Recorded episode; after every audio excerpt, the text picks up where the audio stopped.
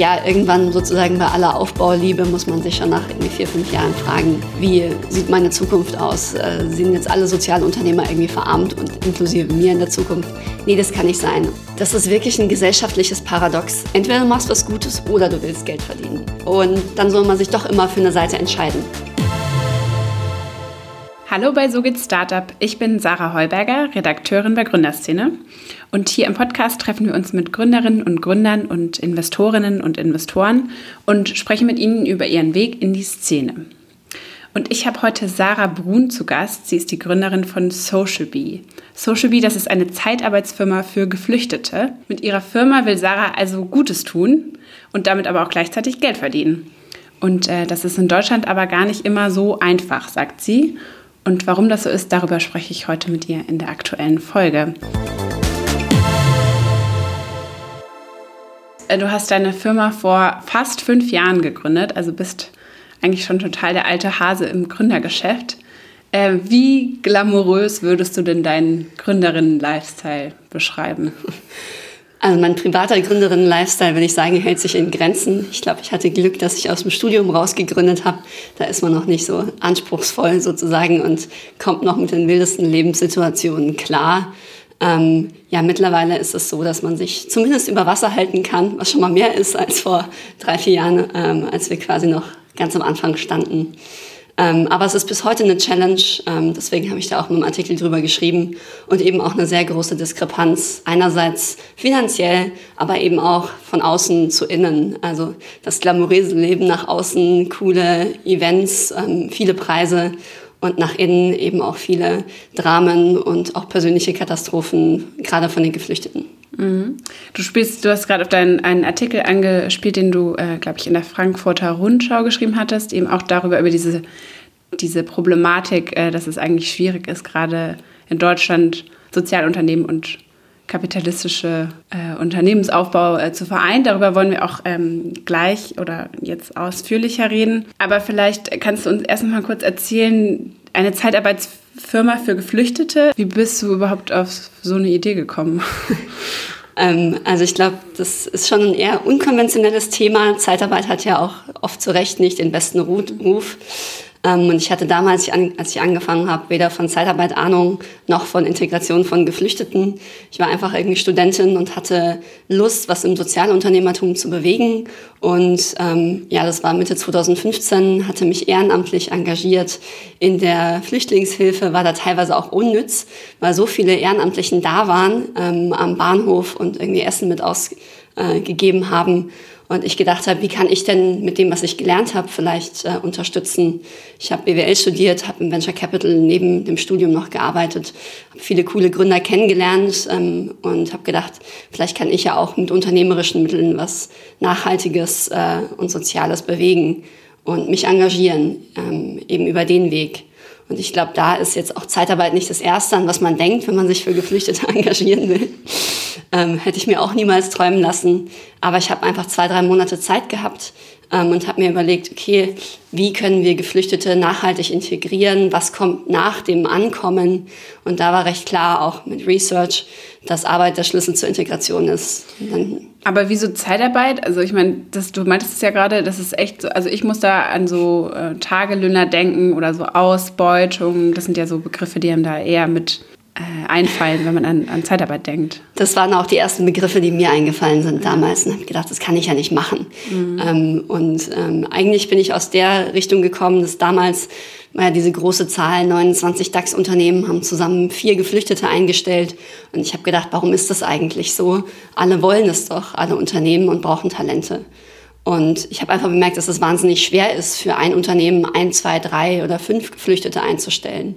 Der HRler ist einfach eine Mehrbelastung. Wo finde ich passende Geflüchtete? Die bewerben sich nicht einfach irgendwie über klassische Wege. Wie stelle ich die ein? Wen darf ich überhaupt einstellen? Und wenn sie dann bei mir arbeiten, äh, wer betreut sie dann eigentlich angemessen bei allen ihren Herausforderungen, die sie über die Arbeit hinaus haben? Mhm. Und so ist die Idee entstanden, wirklich eher eine Brücke zu bauen, das für Unternehmen einfach zu machen und ihnen die Arbeit abzunehmen und so zu schaffen, dass mehr Geflüchtete integriert werden. Also du würdest schon sagen, dass sozusagen die Motivation immer da war von, von Unternehmensseite, aber oftmals es eben an der Umsetzung dann gescheitert hat, ist? Genau, richtig. Mhm. Und wir mit Social Bee, mit der Zeitarbeit können wir als Arbeitgeber auftreten und so wirklich einerseits die Suche, aber auch das Risiko Bürokratie übernehmen und eben auch dabei bleiben, wenn es in der Beschäftigung losgeht. Das heißt, die Geflüchteten sind bei uns angestellt, erhalten von uns eben ein einjähriges Qualifikationsprogramm. Wir hebeln so ein bisschen die Nachteile der Zeitarbeit aus. Die Unternehmen kriegen bei uns keine Flexibilität, sondern eben Integration. Und da arbeiten wir auch nur mit Unternehmen, die das langfristig machen wollen. Wir haben nicht diese vielen Wechsel. Äh, die Geflüchteten sollen nach einem Jahr übernommen werden in eine dauerhafte Beschäftigung. Das ist unser Unternehmensziel, unsere Haupt-Impact-KPI. Also das heißt, äh, das, was man eigentlich äh, von der Zeitarbeit als Nutzen sieht, also dass man die jederzeit wieder loswerden kann, das geht bei euch nicht. Nee, also da haben wir längere Kündigungsfristen, als wenn man die Geflüchteten selber anstellt ähm, oder wir versuchen es zu spielen. Wenn es nicht passt, sind wir natürlich auch pragmatisch und versuchen ein anderes Einsatzunternehmen zu finden. Aber Ziel ist es schon, so einen guten Match herzustellen, dass ein Unternehmen langfristig in Mitarbeiter investiert und wir das erste Jahr begleiten mit dem ganz klaren Ziel der Übernahme. Und ähm, darauf haben wir unsere ganze Organisation ausgerichtet, begleiten die Geflüchteten, Geflüchteten mit Sprachkursen, Qualifikationen, Asylrecht, Familiennachzug, Wohnungssuche, also die ganzen Themen, die so ein Arbeitgeber jetzt nicht mit abdecken kann, mhm. die aber so ein Beschäftigungsverhältnis gern mal platzen lassen. Mhm. Und du hattest, du hattest jetzt vorhin gemeint, dass du am Anfang, als du damit angefangen hattest, hattest du weder Ahnung von Asylrecht noch von Zeitarbeitsrecht. Das ist ja, stelle ich mir auch relativ komplex vor. Also hast du da irgendwie gedacht, okay, das ist vielleicht oder das schaffe ich nicht, mich da in dieses Thema reinzuarbeiten? ist das überhaupt was, kann ich das überhaupt leisten? Hat sich das irgendwie gestellt für dich? Ähm, Jein, also ich glaube, ich bin eigentlich ganz froh, dass ich so blauäugig da reingestolpert bin. Ähm, ich glaube, durch meine Arbeit im Venture Capital habe ich gelernt, dass alle irgendwie nur mit Wasser kochen und dass irgendwie vor allem die Motivation und das Anpacken zählt. Ähm, zum Beispiel Hakan Kotsch, den ich gleich noch treffe, hatte auch in einem Interview gesagt, dass er eigentlich keine Ahnung hat von Autos, aber das größte Auto-Imperium aufgebaut hat und ähm, ja, ich hatte auch keine Ahnung von Integration oder von Geflüchteten, war aber einfach wahnsinnig, das Thema hat mich gepackt. Ich wollte da was bewegen, bewirken und die Sache ist, keiner hatte eine Ahnung 2015 und 16, wie man Geflüchtete integriert. Also muss es halt einfach einer machen und lernen. Und unser Ziel ist es halt durch die vielen Erfahrungen, durch die äh, ja, über 500 Geflüchteten, die wir mittlerweile eingestellt haben bei uns, ähm, haben wir natürlich ein riesen ja, Know-how und Wissen, ähm, was es uns viel einfacher macht, Geflüchtete einzustellen, als wenn jeder HR das selber versucht. Also 500 wurden bisher schon eingestellt von euch und wie viel wurden tatsächlich auch übernommen? Ähm, das ist aktuell bei 250 äh, Geflüchteten, ähm, aber die Zahl ist steigend, weil viele von den Geflüchteten auch noch im Programm sind. Unser Ziel ist es eben, dass wir zählen die sozusagen in die Integrationsquote erst, wenn sie übernommen worden sind. Ja. Und viele Geflüchtete sind noch im Programm. Mhm. Ähm, aber doch, die ersten ein bis zwei Wochen sind schon auch eine kritische Phase, wo wir noch ähm, auch die meisten Abbrecher haben, weil wir einfach sehen müssen, ob es zwischen Unternehmen und Geflüchteten dann auch passt, ob wir den Match gut gemacht haben.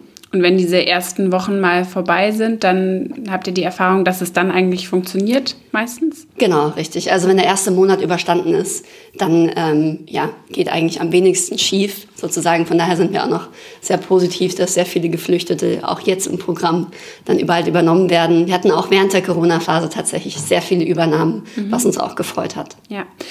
Ich habe irgendwie gelesen in der Vorbereitung, dass du, als du 2015, 2016 gestartet bist, äh, hast du dir das Anfangskapital von deinen Eltern geliehen. 20.000 Euro. Haben die dir das ohne Zögern gegeben oder? Na, man sagt ja immer, die besten Investoren oder die ersten sind Friends, Family und Fools. Ähm, ich glaube, meine Eltern haben schon ganz schön geschluckt, als ich, äh, die wussten immer, dass ich da so ein paar Ideen hatte, was man für Geflüchtete machen kann ähm, aber waren dann doch überrascht. Ich habe sie kurz bevor sie in Urlaub geflogen sind am Flughafen abgefangen und habe ihnen so einen fünf Minuten Pitch gemacht, äh, vorgestellt und habe gesagt, dass ich eben eine äh, ja, gemeinnützige Zeitarbeitsfirma gründen möchte, die äh, Menschen in Arbeit integriert. Ich habe von den ganzen Themen keine Ahnung, aber ähm, und sie wird auch keine Gewinne machen und ich brauche jetzt erstmal äh, 20.000 Euro von euch, werde meinen Job aufgeben. Lauter rosige Aussichten. Also. genau. Und ähm, ja, ich bin froh, dass ich ein sehr ja, meine Eltern glauben irgendwie an mich. Ich glaube, meine Familie ist auch ein wahnsinnig starker Rückhalt für mich. Und ich weiß selber nicht, warum sie das gemacht haben. Jetzt im Nachhinein klingt es absurd, aber ich war anscheinend ganz überzeugend. Und haben Sie das Geld mittlerweile schon wieder äh, gesehen? Oder steckt es noch in der Firma drin? Ich bin noch in der Rückzahlung. okay. Und ähm, dadurch, dass das Konzept der Leiharbeit ja so ein bisschen negativ behaftet ist, wie war denn da so die erste Rückmeldung? Also kam eure Idee gut an oder waren viele Leute skeptisch? Also die ersten Monate war es wirklich wahnsinnig hart. Ähm, eigentlich alle, wir sind ja sehr auf Ehrenamtliche und deren Unterstützung angewiesen, dass sie uns Kandidaten, Geflüchtete zukommen lassen, auch auf Unternehmensseite. Es war immer irgendwie so ein bisschen shady behaftet. Ähm, und wir haben ja auch einfach erstmal losgelegt. Ähm, Euch kannte ja auch keiner. Sozusagen. Uns kannte auch ja. keiner. Äh, wir hatten dann, ähm, ja, wir sind ja auch dann gemeinnützig geworden über den Jahreswechsel. Wir sind nicht von Anfang an gemeinnützig gewesen. Ich wusste gar nicht, was das ist damals. Ich kannte diese Rechtsform nicht, Sozialunternehmertum. Bin ich auch gerade noch Einsteiger gewesen und bin direkt mit den 20.000 Euro zum Notar gelaufen und habe erstmal was gegründet und habe dann gesagt, das schauen wir dann mal. Ähm, und ich bin dann froh, dass wir es übers Jahreswechsel geschafft haben. Und das war für uns auch ein Durchbruch. Also die Gemeinnützigkeit, da denkt man immer erstmal, oh Gott, die sind ja gar keine Unternehmer, die machen jetzt irgendwie eine NGO. Aber eine gemeinnützige GmbH ist ein ganz normales Unternehmen. Wir können auch Gewinne erwirtschaften. Wir reinvestieren die halt in die Firma. Ähm, und das Wichtigste ist aber eben die Glaubwürdigkeit nach innen und außen dass Kunden uns glauben, dass wir das Ganze eben aus den richtigen Motiven machen und nicht um uns an den Geflüchteten, äh, ja, um sozusagen da zu bereichern. In, genau, in dem ja. Bereich zu bereichern und auch intern, dass alle unsere Mitarbeiter das Gefühl haben, die sind nicht da wegen Zeitarbeit, sondern eben, weil sie leidenschaftlich für Flüchtlingsintegration brennen. Ähm, und da war es auch ein sehr wichtiges Signal. Zusätzlich eben, dass wir noch äh, Spenden auch einsammeln konnten, was ein sehr wichtiges Finanzierungsmittel für uns ist. Mhm. Und wann seid ihr zur gemeinnützigen GmbH geworden? Jetzt diesen Jahreswechsel? Nee, nee, also schon damals, 2016, ah, also im ersten ja. Jahr der Gründung. Okay. Und das war für uns tatsächlich ein Gamechanger, sowohl in der Finanzierung als auch in der Repräsentanz nach innen und außen, weil dann hat das keiner mehr in Frage gestellt. Ja. Und die 20.000 Euro von deinen Eltern waren ganz am Anfang. Wie habt ihr euch sonst noch finanziert? Waren das auch Family, Friends, Fools?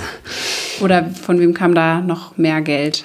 Ähm, also nachdem ich den Pitch von meinen Eltern gemacht habe und relativ überraschend auch das Geld bekommen habe, jetzt auch kein reiches Elternhaus, habe ich äh, einen Bekannten angesprochen, ob er mir beim Pitch beim LMO Entrepreneurship Center hilft und dann ist er auch selber eingestiegen. Ich habe ihm gesagt, gründen kann man nur in Vollzeit. Das äh, war damals quasi meine Attitude.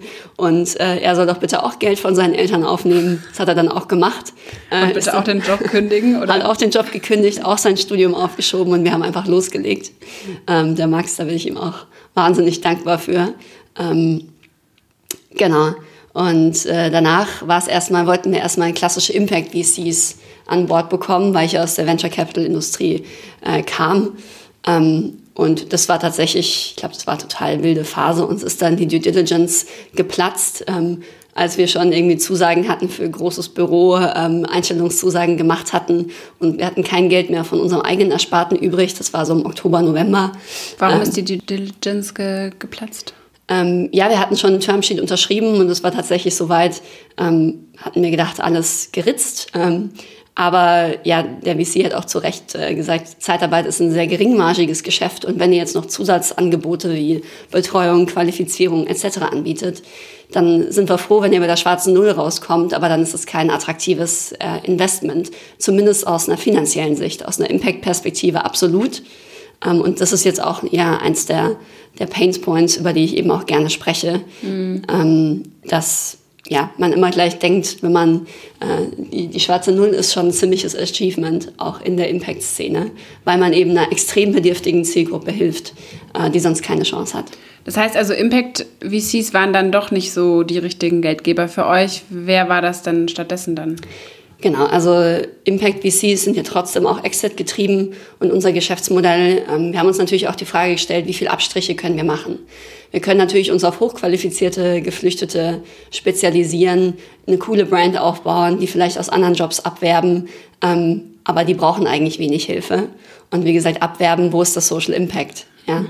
Ähm, und nur dadurch dann die Marge hochtreiben. Genau, dadurch so. könnten wir die Marge hochtreiben, super profitables Unternehmen aufbauen. Wer jetzt machbar gewesen. Aber da entscheidet man sich ja auch als Unternehmer, für was steht man. Und äh, man, ja, ich als Sozialunternehmer will dahin gehen, wo es weh tut.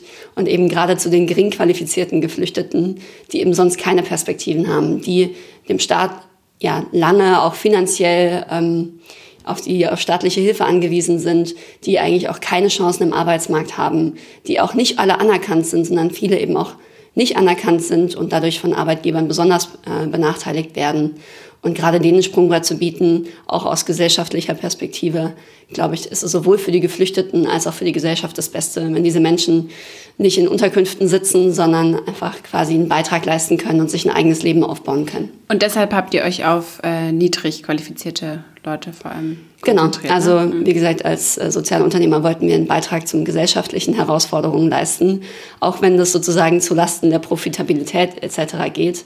Unser Anspruch ist immer noch, ein selbsttragendes Unternehmen aufzubauen, aber da muss man trotzdem sagen, mit der Zeitarbeit und der Betreuung ist es limitiert. Vielleicht kommen wir auf die schwarze Null. In München sind wir relativ nah dran, aber es ist auf jeden Fall kein Modell, das wir aggressiv ähm, sozusagen so gestalten möchten, dass ähm, ja, am Ende auch die Betreuung und die Qualität leidet und der Impact dadurch sinkt. Mhm. Aber jetzt muss ich noch mal ganz kurz darauf zurückkommen. Impact VCs äh, sind, eignen sich nicht so doll. Dann kommen noch in Frage, was ist da, bleibt da noch Stiftungen mhm. und weiß ich nicht, private Geldgeber, die einfach vielleicht, denen es mehr um den Impact als um das Investment geht. Genau, also wir sind heute ähm, auf Spenden angewiesen. Ähm, da unterstützen uns große Stiftungen wie die Schöpflin Stiftung, Aktivator, die Stiftung von Stefan Quandt, seit neuestem auch die Vektor Stiftung. Ähm, und die geben vor allem Anschubfinanzierung. Man kann die sich schon wie VCs vorstellen, nur wir müssen sozusagen das Geld nicht zurückzahlen und sozusagen auch kein Equity abgeben. Ähm, was auch schön ist, weil man natürlich auch langfristig äh, fest im Sattel bleibt als Unternehmer und Unternehmerin ähm, und selbst bestimmen kann, wo sich die Organisation hin entwickelt. Das sind die schönen Seiten. Aber man muss sagen, dass die Finanzierung einfach wahnsinnig limitiert ist, obwohl wir dem Staat irgendwie schon über 5 Millionen Euro eingespart haben und dafür weniger als eine Million investiert werden musste in uns und wir das auch immer weitertragen. In München sparen wir dem Staat jeden, jedes Jahr über anderthalb Millionen Euro ein und ähm, das ohne weiteres Investment. Ähm, aber solche Funding-Mechanismen greifen leider noch nicht. Ähm, ja, und das ist auch was, was ich schade finde, weswegen wir uns auch für Impact Bonds einsetzen, weswegen wir uns auch ähm, für Outcome-basierte ähm, Fonds ähm, einsetzen etc. Aber gleichzeitig habt ihr auch bisher, ich glaube, 1,3 Millionen Euro Minus gemacht, ne? Mhm, richtig, das ist quasi unsere Finanzierungslücke. Mhm. Und die haben wir einerseits durch gemeinnützige Darlehen gedeckt, ähm, also und dann etwas knapp unter einer Million an Spenden gedeckt. Mhm. Ähm, dafür haben wir aber jetzt schon einen gesellschaftlichen Mehrwert von über 5 Millionen generiert. Also wenn man sozusagen das gegenrechnet, haben wir trotzdem noch einen Beitrag für die Gesellschaft von knapp 4 Millionen Euro geleistet. Und ähm, ja, das Problem ist natürlich nur, wer zahlt dafür? Mhm. Ähm, weil eigentlich ist es quasi Geld, was der Staat sich spart. Ähm, aber der Staat ist noch nicht so modern in seinen Finanzierungsinstrumenten. Ja, das heißt also aktuell seid ihr vor allem darauf angewiesen, um Spenden zu bitten, um weiter arbeiten zu können. Wie ist es denn für dich persönlich? Also fällt dir das schwer? Also es ist ja nicht so, als ob du zum Investor gehst und sagst, hey, guck mal, du kriegst ja hier voll was für dein Geld, investier doch mal in uns. Fällt es dir schwerer, äh, um Spenden zu bitten? Ähm, ich muss schon ganz ehrlich sagen, ja, ähm, weil es fühlt sich doch manchmal wie Betteln an. Ich glaube, bei Stiftungen geht's, weil die verstehen sozusagen die Logik dahinter. Aber klar, bei privaten, bei Privatleuten ist das schon immer was von Betteln, bitte gib mir Geld und du bekommst dafür Impact für die Gesellschaft, den du aber selber vielleicht gar nicht messen oder fühlen kannst. Ein gutes ähm, Gewissen, ja. Ein gutes Gewissen, ja. Aber ähm, ja, ich würde mir natürlich schon wünschen, dass ähm, auch mehr, Invest ja, dass die Investitionslogik sich da einfach ein bisschen ändert. Ähm, weil man tut halt was für die Gesellschaft, man leistet einen finanziellen Mehrwert auch sogar für die Gesellschaft. Und wie gesagt, es, äh, wir könnten auch unser Geschäftsmodell so transformieren, dass wir profitabel werden. Dann fällt halt nur der finanzielle gesellschaftliche Mehrwert weg. Ähm, und das fällt mir doch einfach schade. Ähm, genau, also es fühlt sich doch manchmal an, äh, wie betteln. Und ich würde mich freuen, wenn sozusagen mehr nicht nur die finanzielle Rendite, sondern auch die soziale Rendite im Vordergrund stünde. Aber hast du irgendwie konkrete Ideen, wie so, eine Finanzi so ein Finanzierungsmodell statt auf Spendenbasis aussehen könnte? Ähm, ja, wir sprechen tatsächlich auch gerade über einen Outcomes Fund, also dass man ähm, sozusagen jemand, ein Intermediär, auch ein VC, ähm, Geld vorfinanziert ähm, und um uns, in uns zu investieren.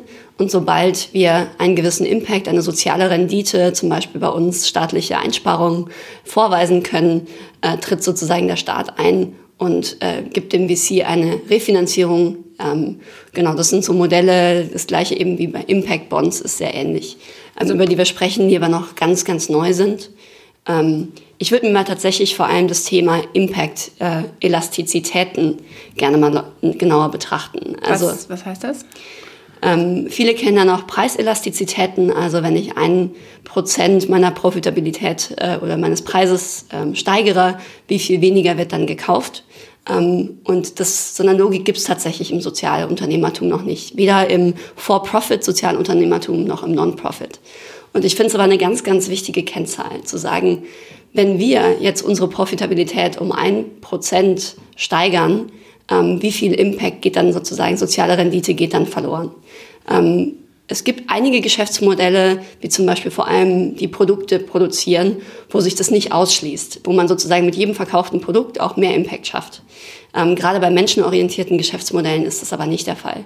Gerade bei einer Pflegeeinrichtung muss man sich einfach entscheiden, wie viel wird die Person gepflegt oder auch nicht gepflegt. Und das ist dann entweder eine wirtschaftliche Entscheidung oder eine Entscheidung für den Menschen. Und da muss man, glaube ich, einfach eine gute Balance finden. Ähm, und bei Social B ist es zum Beispiel so, dass wir, wie gesagt, nehmen wir das Beispiel, die Zielgruppe ändern könnten ähm, und dann profitabel agieren könnten wir hätten aber keine soziale Rendite mehr. Das heißt, diese quasi 5 Millionen Staatseinsparungen würden quasi komplett wegfallen, zusätzlich zu dem Verbesserung der Lebenssituation der Menschen. Dafür, dass wenn wir irgendwie, sagen wir, 5 oder 10 Prozent Profitabilitätspunkte gewinnen würden. Ähm, aber wärt ihr denn bereit, da ein Stück weit Einsparungen zu machen? Also sozusagen dem Social Impact ein Stück weit zu senken, um mit der, mit, dem, mit, dem, mit der Rendite nach oben zu gehen? Oder ist das für euch gar nicht, kommt das gar nicht in Frage? Ähm, man muss natürlich einfach immer den Sweet Spot finden. Also sozusagen, wenn ich meine Profitabilität um einen Prozentpunkt senke, steigert sich mein Impact überproportional oder eben unterproportional.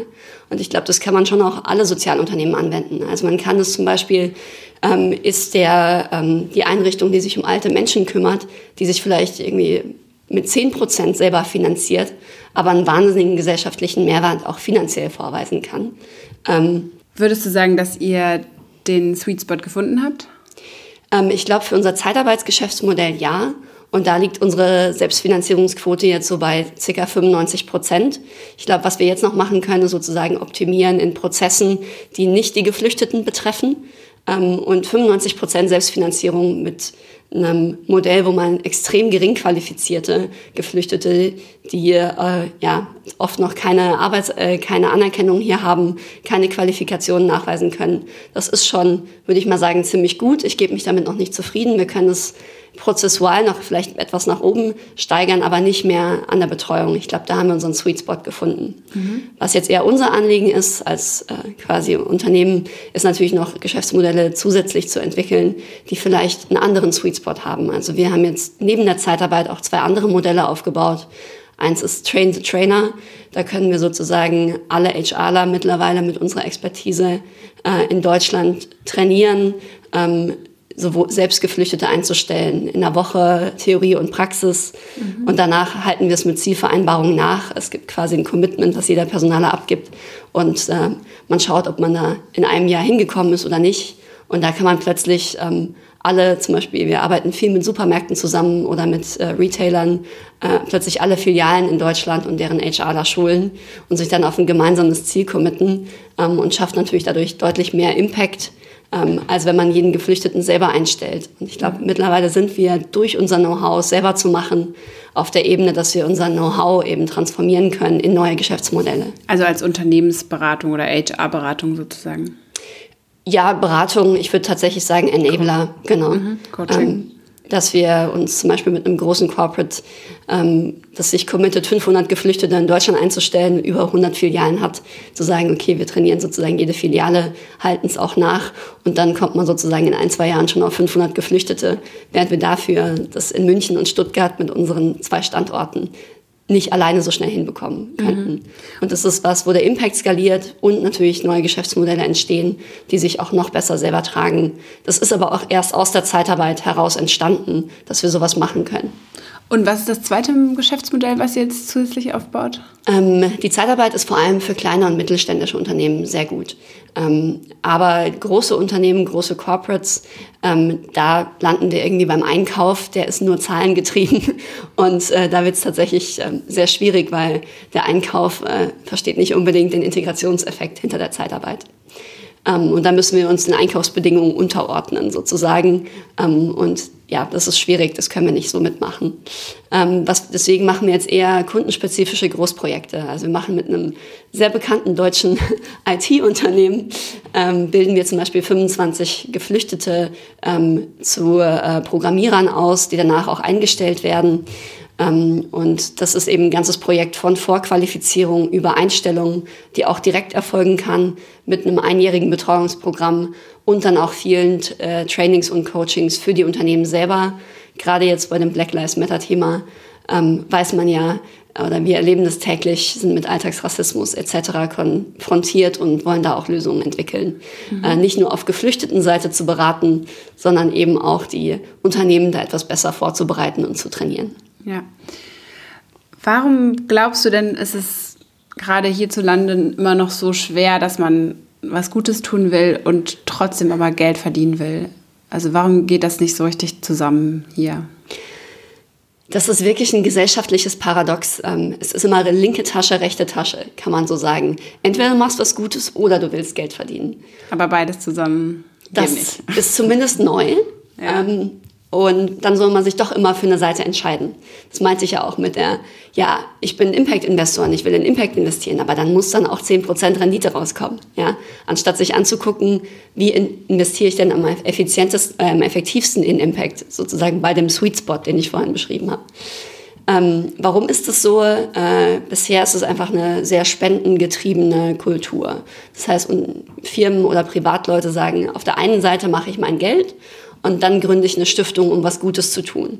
Anstatt sich anzuschauen, sozusagen die ganze Wertschöpfung anzugucken, sagen, okay, wie kann ich meine Zeit, meine 40, 60, 80 Stunden am besten investieren pro Woche, ähm, vielleicht direkt was Gutes zu tun und nicht den Umweg zu gehen, äh, ja, über Modelle, die der Gesellschaft nicht unbedingt äh, zugutekommen, ähm, aber dann hinten raus durch die Gewinne, was nur ein kleiner Teil dessen ist, ähm, dann zurückzugeben es ist schon mal gut, wenn Unternehmen das machen oder Privatleute das machen, aber es wäre doch viel effektiver, wenn die besten und die klügsten Köpfe unseres Landes ähm, nicht, ja, äh, oder daran arbeiten würden, tatsächlich die Welt ein Stück besser zu machen und nicht irgendwie in großen Konzernen zu sitzen ähm, und sozusagen da die Profitabilität noch mal ein bisschen zu steigern.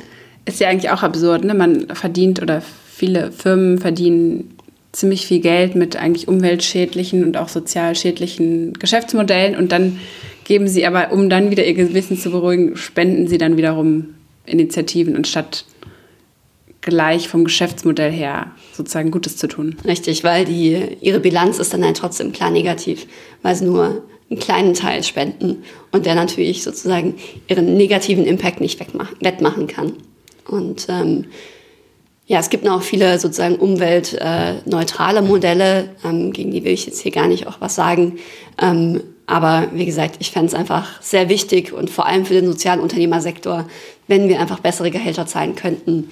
Ähm, wenn wir so ein bisschen dieses Stigma, die Ökos verlieren, äh, die irgendwie unprofitabel agieren, die sich aber vielleicht bewusst für entscheiden, ähm, weil es aus gesellschaftlicher Perspektive und dadurch aus Renditeperspektive, wenn man zusätzlich zum finanziellen auch den sozialen Mehrwert mit einrechnet, sich einfach viel, viel besser rechnet.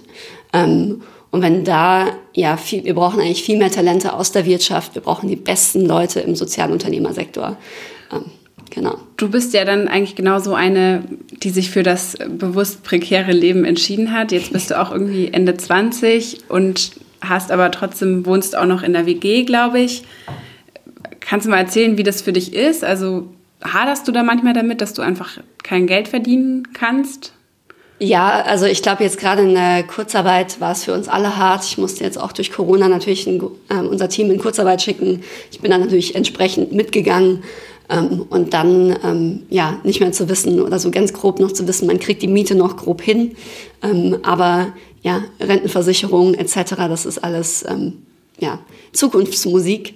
Ähm, es, der Druck ist bei wächst bei mir schon auch, dass wir uns irgendwie anders aufstellen oder auch mutiger finanzieren. Also eben auch über das Thema zu sprechen.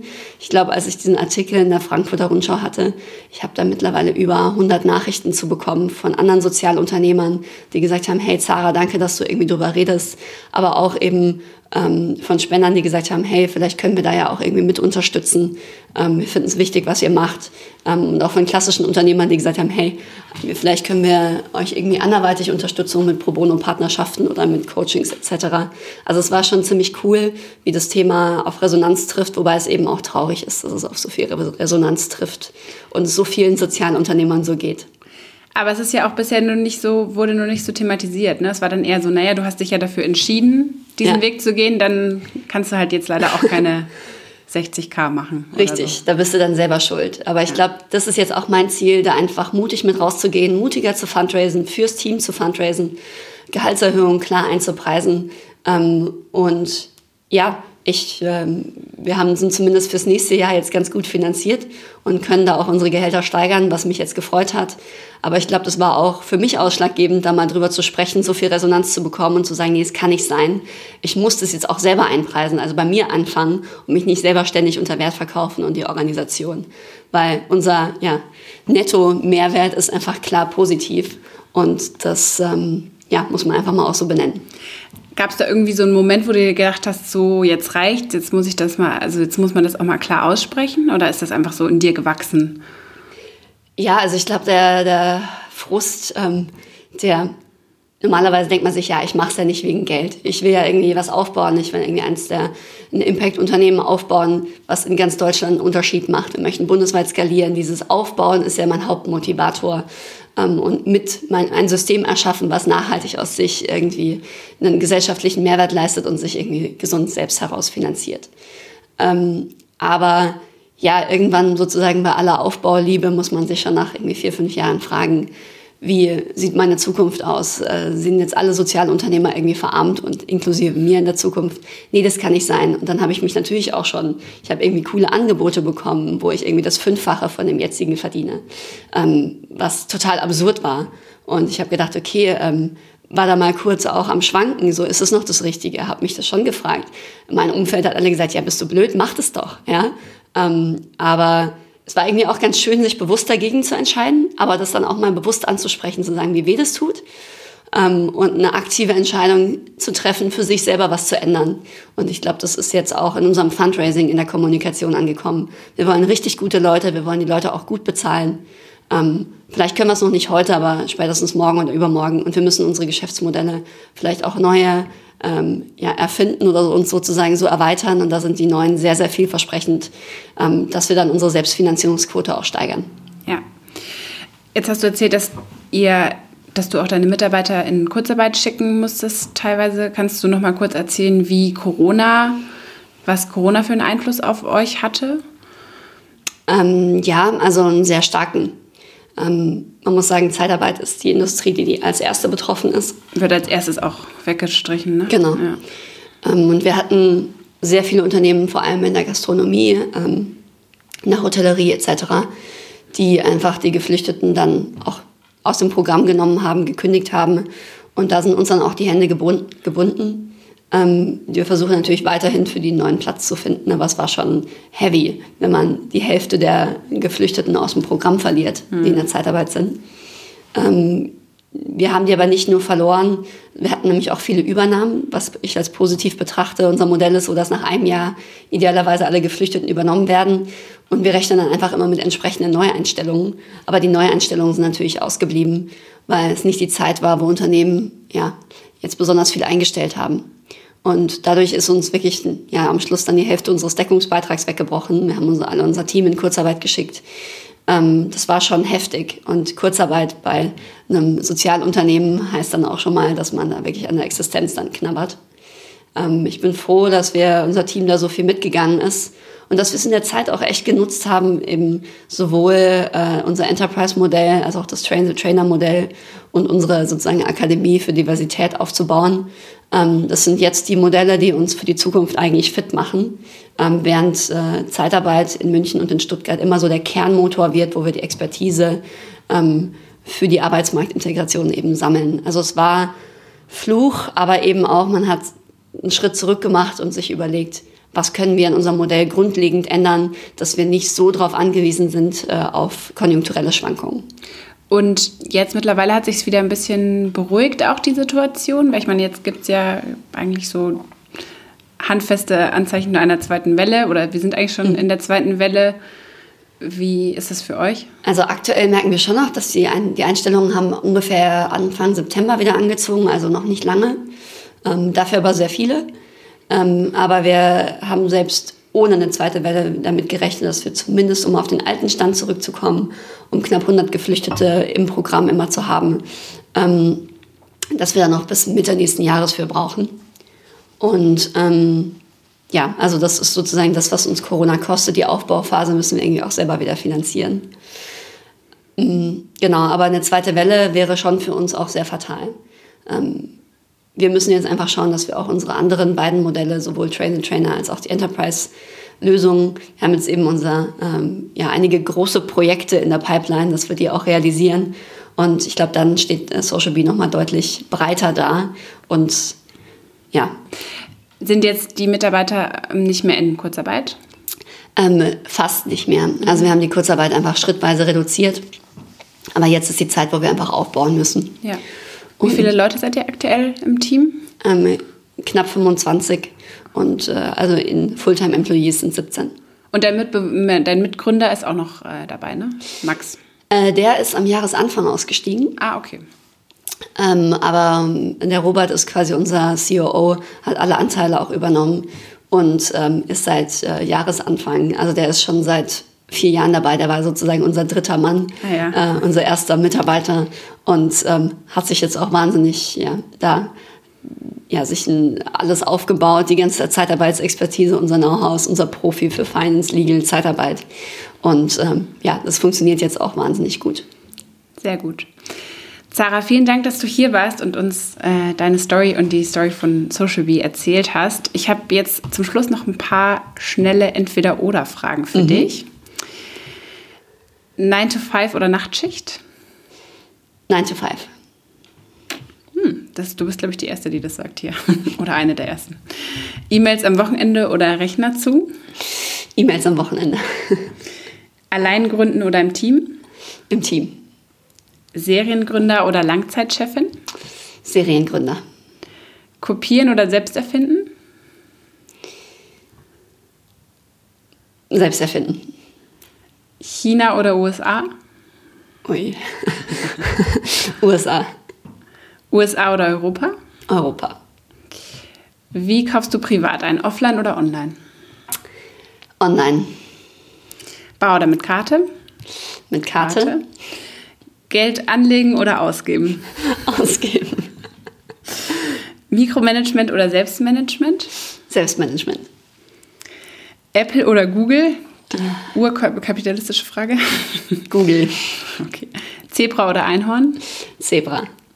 Venture Capital oder Bootstrapping? Ui, Bootstrapping. Okay. Hast du denn noch einen Tipp für uns, wen wir noch in unseren Podcast einladen sollten als nächsten Gast? Als nächsten Gast. Oh, es gibt so viele coole Unternehmer mittlerweile. Ähm